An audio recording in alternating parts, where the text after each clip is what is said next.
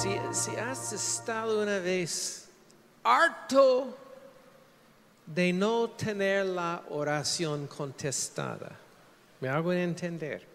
Estás orando, orando y nada. Primeramente, quiero el medio chiste de, de un hombre que estaba tratando de subir y pasar encima de un muro. Y intentó, intentó y, no pudo. Y llegó un amigo. ¿Qué pasa? No, yo no puedo subir el, el muro. El amigo le dice, yo te ayudo. De veras, ¿cómo? Préstame tu billetera. Ok, listo. Y la tiró sobre el muro. Y lo que no podía hacer, él pudo. Tal vez el primer chiste era mejor. Ok. Um, Espíritu Santo, ven sobre la palabra, haciéndolo una realidad en nosotros esta noche, para glorificar al Padre. Amén. Yo, yo estoy en una pelea, pero se llama la buena pelea de fe. Porque estoy con un anhelo de ver la oración, todas las oraciones contestadas.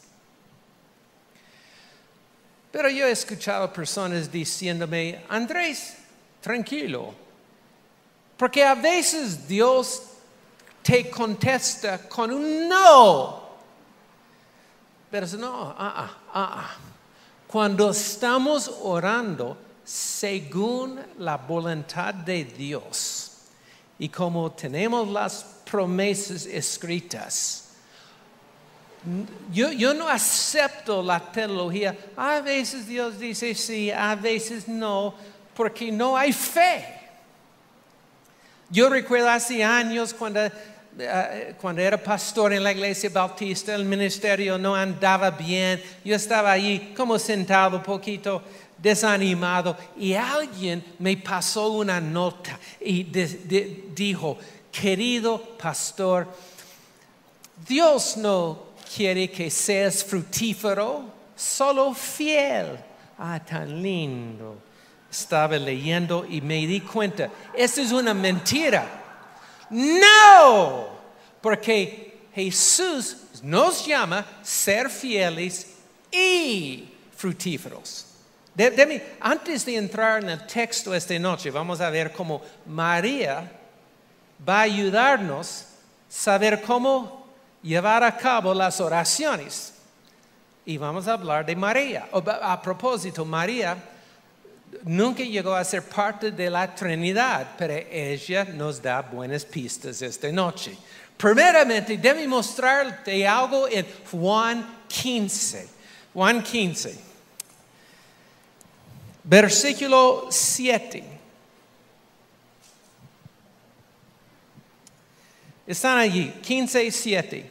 Jesús está hablando y dice, si permaneces en mí y mis palabras permanecen en vosotros, pedid todo lo que queréis y os será hecho.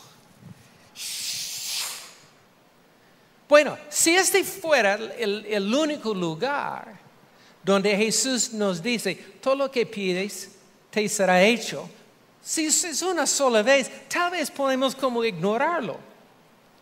Pero más que diez veces entre el capítulo 14 y 17 de Juan, Jesús nos dice, hey, pides lo que quieres.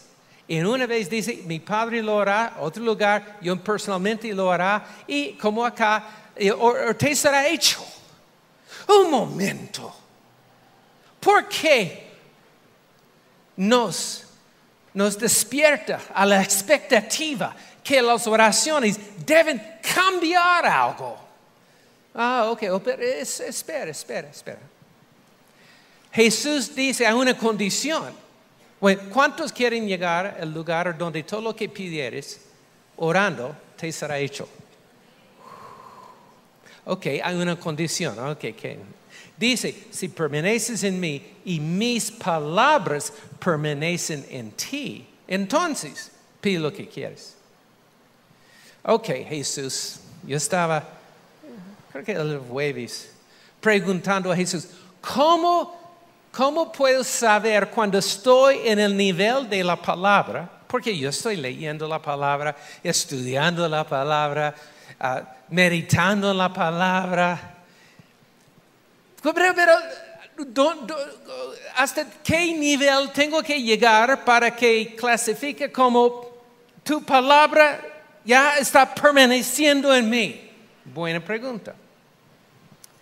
Y creo que era Jesús recordándome cuando tenía siete años y mi padre me llevaba a una finca para pescar. Había un laguito lleno de trucha. Y la trucha eran entrenados para picar. A mí, era, a mí yo tenía siete años, solamente tirando la carnada. ¡Uh, una trucha! Domados. Pero el señor Jones, Mr. Jones, era el dueño de la finca y nos contó que la primera vez que abasteció el lago con trucha, como con 200 trucha, todos murieron por los otros peces, las otras especies. Y, um, pero él siguió sembrando, abasteciendo el lago con más y más trucha, hasta que la trucha llegó a ser la especie dominante. O sea, la trucha ya eran como los, los fuertes, los dueños del lago y sobrevivían. Creo que en la misma forma, nosotros estamos sembrando en la mente, renovando la mente con la palabra, pero tenemos tantos pensamientos negativos que esos pensamientos se comen los pensamientos de Dios. Aún hay, había un estudio que en una iglesia carismática, que la persona promedio en la iglesia tiene los pensamientos, el 80% de sus pensamientos son negativos. ¿Cuál porcentaje crees que tienes en tu coco de los pensamientos negativos? Ah, es un pensamiento negativo, pastor. Pero Jesús está invitándonos, comienza a y, permanecer en mi palabra hasta que los pensamientos de la Biblia, de Jesús, de Dios, comienza a ser el pensamiento dominante normal en tu vida. Eso se llama, como dice en Romanos 12, renovar la mente. Pero es una lucha. Porque estamos creyendo, usando las promesas de Dios y no vemos un resultado y comenzamos a pensar que no vale la pena echar más peces de trucha en este lago. Pero Mr. Jones nos enseña algo. Él tenía un lago donde la trucha siempre bebían y picaban. Y era fácil coger una trucha. El deseo de Dios es que la comunidad cristiana de fe sea un lago donde es fácil coger tu milagro. Aleluya.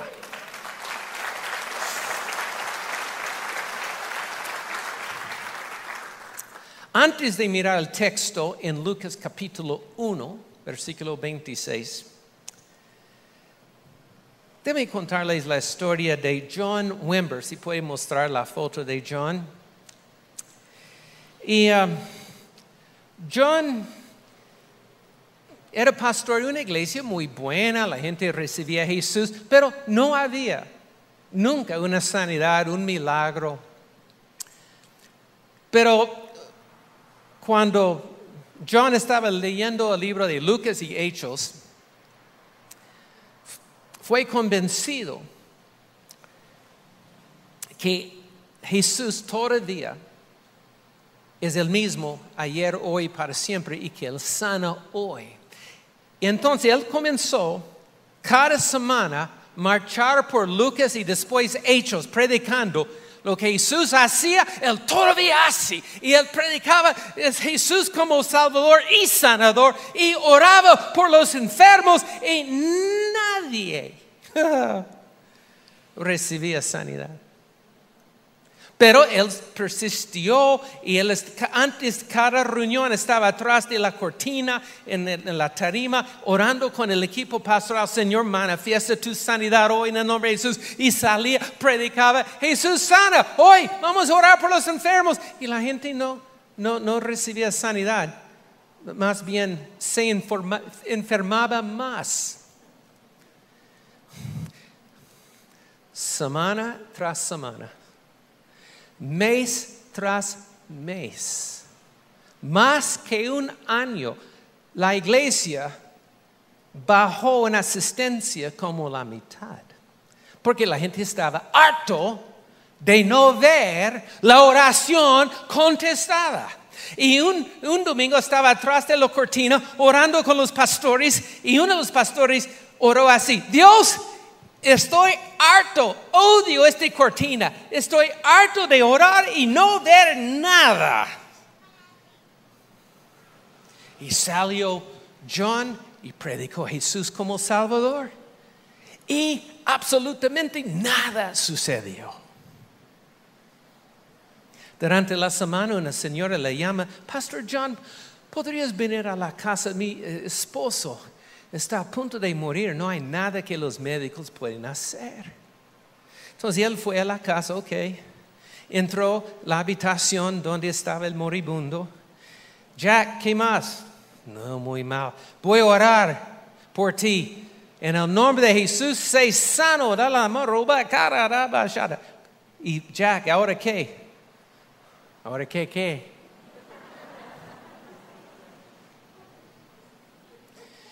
Y la señora le invitó a la sala, hey, Pastor John, yo tengo galletas y té.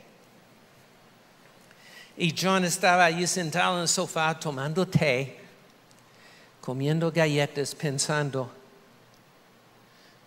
ese es mi llamado, comer galletas y tomar té. Debo seguir predicando a Jesús como sanador. Y vamos a dejar esta historia en suspenso. Pero, para hoy, no, no la próxima semana. La próxima semana voy a hablar de cómo tener una Navidad carismática, ajá, sobrenatural. Otra historia. Kathy y yo conocimos una pareja y nos contaron la historia. Ellos se casaron Ah, vamos, eh, ella tenía más que 35 años y recibió allí en Toronto una profecía que iba a tener una niña que iba a ser una profetisa, que profeta y, y eh, iba a ser una, una niña muy sobrenatural. Uy. Pero meses después de la palabra que ella recibió, Larry y Marina estuvieron en un choque grave, fuerte de tránsito. Ambos estaban en el hospital por meses. Y el médico le informa a Marina, nunca podrás tener un bebé porque todos los órganos están, eh, eh, están aplastados. Ella tenía la correa de seguridad puesta y en el choque la correa cortó por sus entrañas. Y ella le dice al médico, no, Dios me dijo que iba a tener una niña.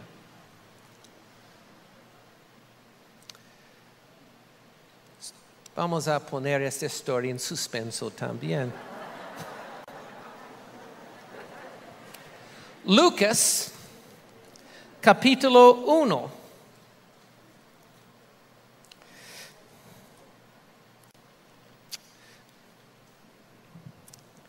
En el versículo 26, el sexto mes, el ángel Gabriel fue enviado por Dios a una ciudad de Galilea llamada Nazaret, un pueblo chiquito. Hay una virgen desposada en noviazgo, no era casado, con un varón que se llamaba José de la casa de David, en el nombre, el nombre de la virgen era María.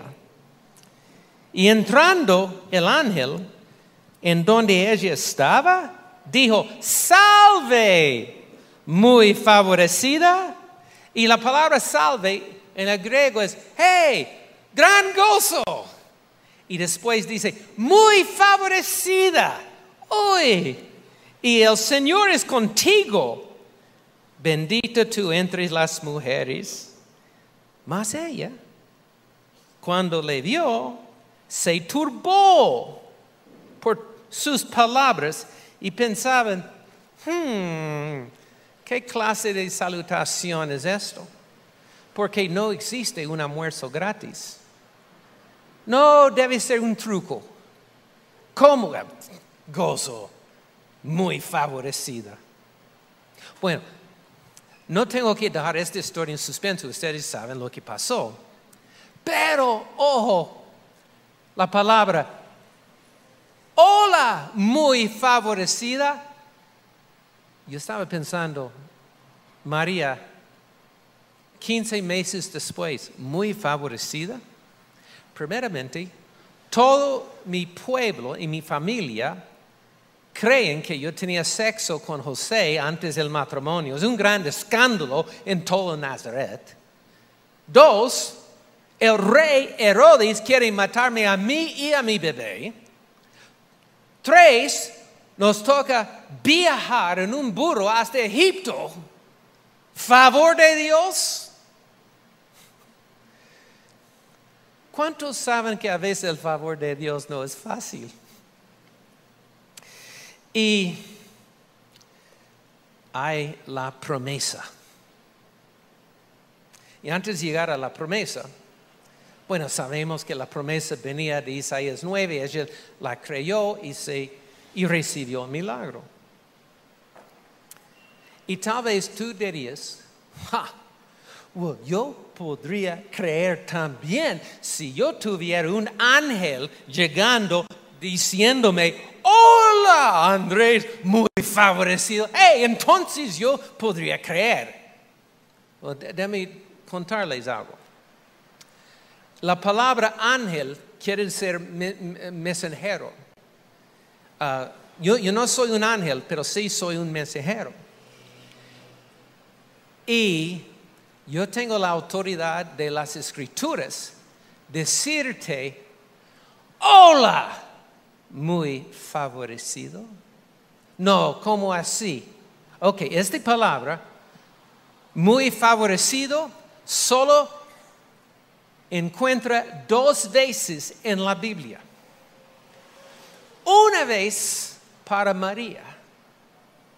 La segunda vez, vamos a ver, Efesios 1.6. Estamos en, la mitad de una oración larga de Pablo y en Efesios 1.6 lo tenemos, para la alabanza de la gloria de su gracia con la cual nos hizo, ¿y qué es la palabra ahí?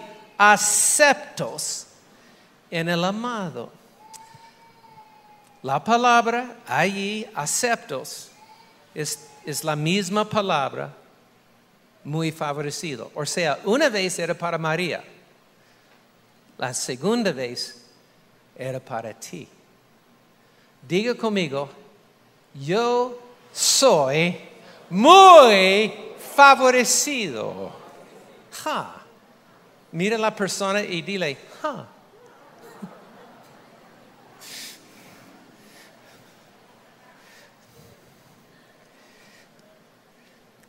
Yo creo que Dios está diciendo, tú tienes la fe necesaria para recibir tu milagro. No necesitas más, solo debes usar lo que ya tienes. Ok, vamos a seguir leyendo. A propósito, well, déjame leer la promesa. El ángel dice en versículo ah, 29, mas ella cuando le vio se turbó por sus palabras y pensaba qué salutación sería esta. Ahí es la lucha. Recibimos una promesa, pero nos inquieta porque porque todas las circunstancias dicen que no va a ser una realidad. Y, este, una vez, hace años, me ofrecieron un buen salario para tener una iglesia presbiteriana. Es una iglesia linda, pero ellos nunca hablan de milagros no sanidades y nunca suceden porque no hablan y cuando no hablan la fe viene por ir entonces no hay fe y sin la fe no hay sanidades no hay mil- milagros. Pero qué vida tan cómoda que yo puedo simplemente hablar de Jesús y no esperar que nada suceda era un buen salario también. Cuando en agosto cuando la herida por la cirugía, la segunda cirugía, después de limpiarla, no se sanaba. El médico estaba muy triste y me dijo, Andrés, obviamente esta herida tampoco sana y te toca tener otras dos cirugías. Sería como otros 10 meses, eh, como un de, de, de- de- descapi- ¿cómo es? Sin, de, de- decapacitado, no, descapacitado, Li- no, sin poder trabajar. Ok, ok, pero, hey, hey, hey, pero yo estaba como muy desanimado. Llegué a la casa, abrí la Biblia y, y vi la misma pregunta mía en la Biblia. Jeremías dice en capítulo 15, ¿por qué mi herida es incurable? Ah. Y Dios le responde, si tú vuelves a mí y comienzas a entresacar lo vil, vil de lo precioso de lo vil, estarás delante de mí y voy a ser tu libertador y tu Señor. So, oh, trato hecho.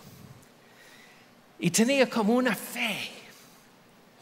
Pero en el próximo día llegó la enfermera a la casa para hacer la- el catéter o la- la- el suero y, um, y le conté de mi fe que Dios iba a sanar la herida. Y ella me miró así. Andrés, Andrés, Andrés. ¿Sabes cuál es tu problema? Infórmame.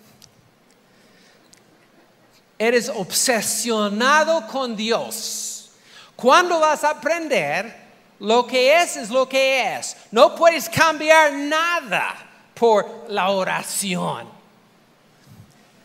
Era una buena enf- enfermera, pero enviada por Satanás.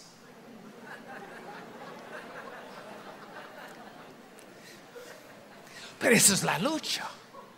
Tal vez tiene la razón. Y tres días después, la herida cerró, sanó, los ojos de ellas eran abiertos.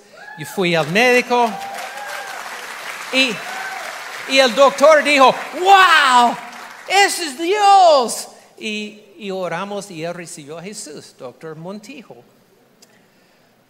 Um, pero fue una lucha. Entonces, o a propósito, vamos a leer la promesa que recibió María. Oh, y, la, promesa que el ángel le dio es del Antiguo Testamento, Isaías 9. Y ahora, con versículo 31. Y ahora, todos digan, y ahora. Ok, esa es nuestra hora, ahora también. Concebi- concebirás en tu vientre y darás a luz un hijo y llamarás a su nombre Jesús. Y ese será grande y será llamado Hijo del Altísimo. El Señor Dios le dará el trono de David su padre y reinará sobre la casa de Jacob para siempre y su reino no tendrá fin. Aleluya. Ok. Esa es una promesa única para María.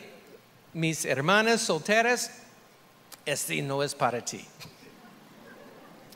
Pero hay otro como siete mil promesas en la Biblia que sí son para ti. Y la segunda de Pedro 1.3 dice, por estas preciosas y grandísimas promesas recibimos todo lo que tiene que ver con la vida, que es la salud, la provisión, la fuerza y la piedad, la victoria sobre el pecado, la vida devocional, todo esto eh, recibimos por medio de su poder divino, por medio de las promesas. O sea, tal vez no tienes un ángel para darte una sola promesa, pero tienes acá más que siete mil promesas. Uh, eso merece un amén audible. Ok, ahora. Pero aquí es un problema. Y María dice en versículo 34, María dijo al ángel, ¿cómo será esto? Pues yo no conozco un varón. Esa es nuestra pregunta. Ok, aquí es una promesa. Yo, siento que Dios está dándomelo. Pero, ¿cómo será esto? Porque yo nunca en mi vida he experimentado un milagro en este área de mi vida. ¿Cómo? Ok, otra forma de presentar la pregunta. María recibió una promesa del Antiguo Testamento. Toda la Biblia por escrito se llama logos. Es la palabra escrita. Ok, es bueno tener el logos. Pero ¿cómo vamos a convertir el logos en realidad para que sea algo real en mi vida? Hay otra palabra por la palabra palabra. La palabra de la palabra escrita es logos. La palabra hablada es rema. ¿Cómo se convierte el logos, algo escrito, en una palabra reina? O una cosa, la palabra tiene que tener aliento. Y el ángel le responde a la pregunta, ¿cómo será esto? Oh, bueno, el Espíritu Santo vendrá sobre ti, la sombra del Altísimo vendrá sobre ti. Y la misma respuesta es para nosotros. El Espíritu Santo vendrá sobre el Logos y el Espíritu, que es viento, va sobre el Logos y convertir el Logos en rema en mí. Ok, now mira esto. ¿Qué es el versículo 38? Quiero andar rápido. El ángel dice, nada es imposible con Dios. Todos están de acuerdo con esto, pero, pero no es la traducción precisa. Porque es muy fácil, "Well, nada es imposible con Dios y nada sucede. En el griego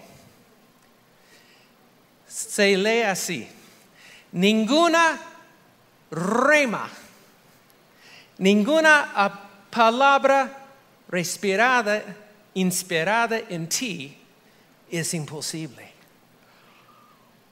Y cuando ella escuchó esto, respondió, ok, señor ángel, hágase conmigo conforme a tu rema, palabra.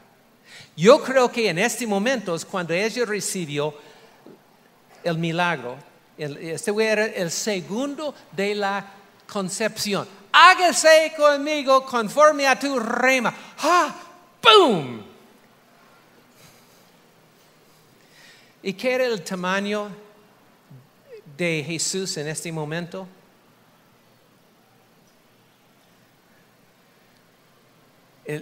Un frijol era mu- mucho más grande que, que Jesús en este momento. El milagro había llegado, pero en una semilla.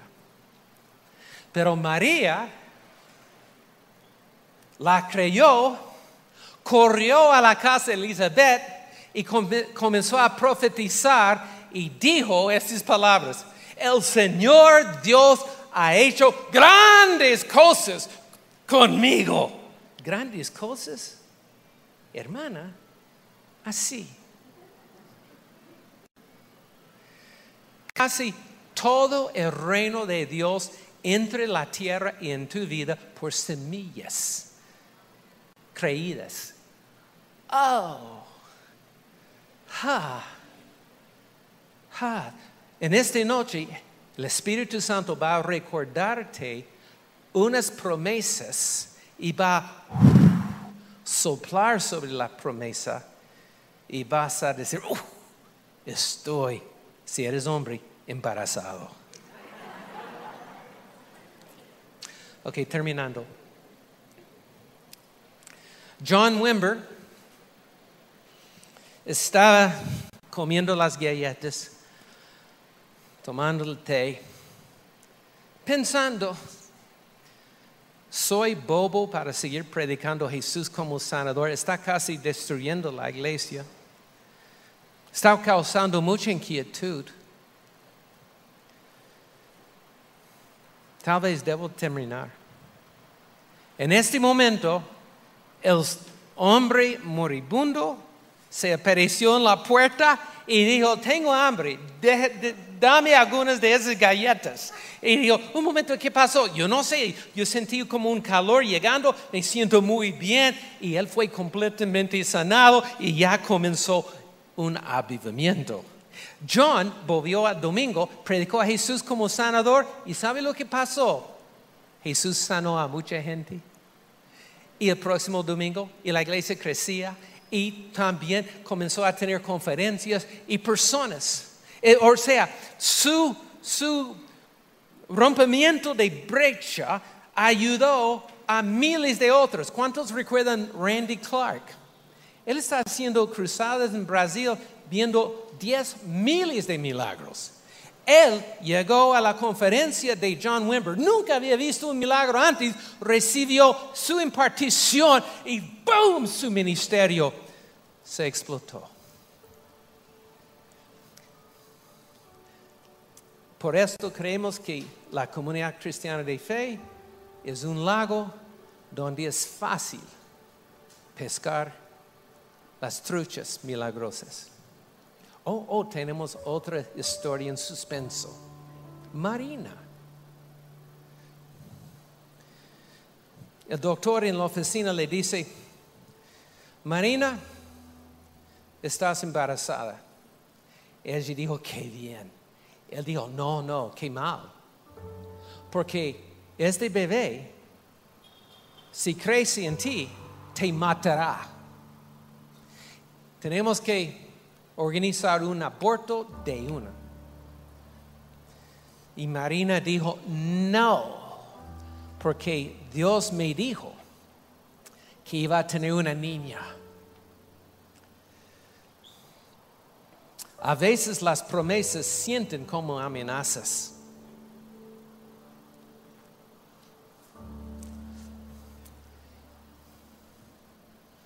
Próxima semana te digo ahora. El bebé creció y creció. Y recuerdas, tenía Marina los órganos aplastados y todo desorganizados allí.